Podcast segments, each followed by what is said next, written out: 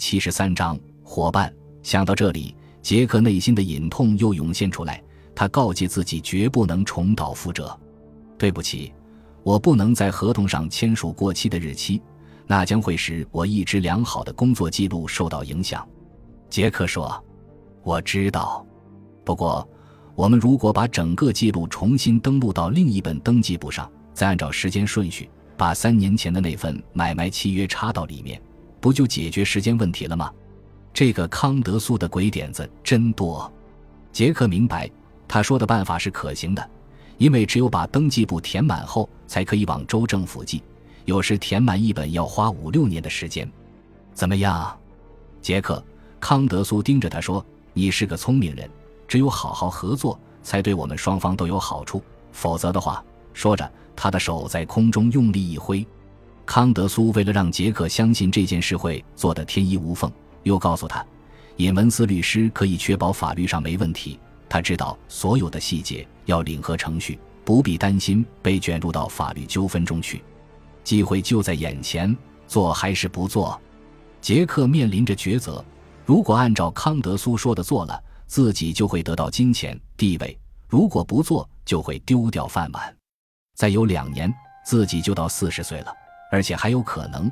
他仿佛又看到康德苏挥舞的那只手了。杰克，你要想清楚。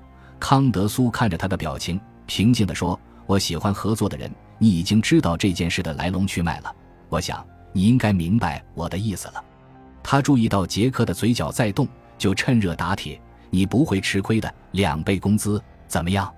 嗯，杰克终于点头同意了。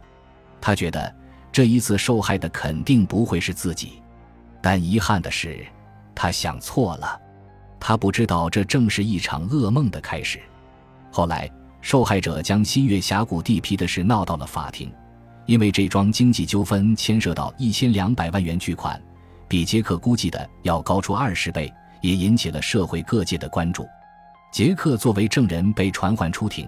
当法官看到他出示的含有三年前买卖产权一项的记录时，宣判为是企业赢了这场官司。原告的律师怒视着他，愤愤不平的受害者挥舞着拳头抗议法官的不公，但是法官却一脸严肃，他凭证据办案，完全合法。当杰克离开法庭时，他看见尹文斯在朝他眨眼睛。现在，杰克接替卡尔成了达朗地区办事处的主任，工资是原先的两倍。卡尔则被调到了洛杉矶的办事处。杰克很怀念过去和卡尔一起打高尔夫球的快乐时光，曾几次打电话约卡尔，但都被对方婉拒了。杰克不甘心，有一天又拿起了电话：“喂，是卡尔吗？我们见个面吧。我有点事，还是改天吧。别，卡尔。”我们午饭时一定要见见面。嗯，好吧。卡尔在杰克的坚持下只好同意了。他们约定在餐厅见面。杰克先来到餐厅，没过多久，卡尔也来了。他对侍者说：“给我来杯咖啡就行了。”卡尔在杰克对面坐了下来。杰克看到他两眼通红，面容憔悴，神色很难看。你不应该那样做，卡尔说。我做了什么？谁告诉你的？我不需要有人告诉。其实新月峡谷地皮买卖的事，我早就知道，还是在维氏企业转到康德苏手里之前。卡尔说：“杰克，难道你真不知道吗？我太了解了。那关系到几百万元，你也被牵涉进去了。那，你也被康德苏要求过做伪证吗？”杰克问。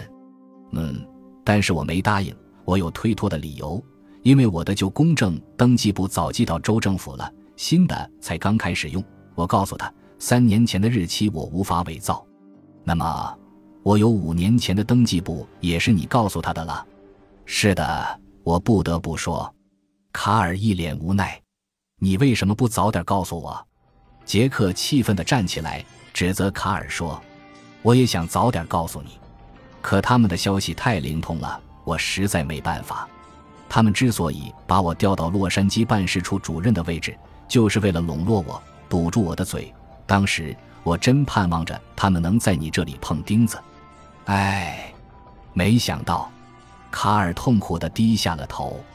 唉，我也是被他们软硬兼施，杰克深深地叹了一口气。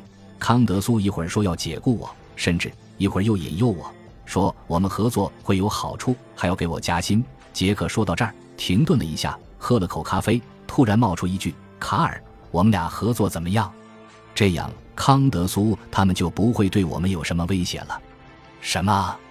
卡尔吃惊地望着杰克。过了片刻，他才声音颤抖着说：“杰克，你是个很容易陷进别人圈套的人。”他端着的咖啡杯都差点掉到地上。有件事，我从来没有对你说过。你还记得那个分管贷款的安东尼吗？当然记得。他不是在度假时意外跌落山谷摔死了吗？没错。不过你大概还不知道，在他死之前，我们曾一道吃过午饭。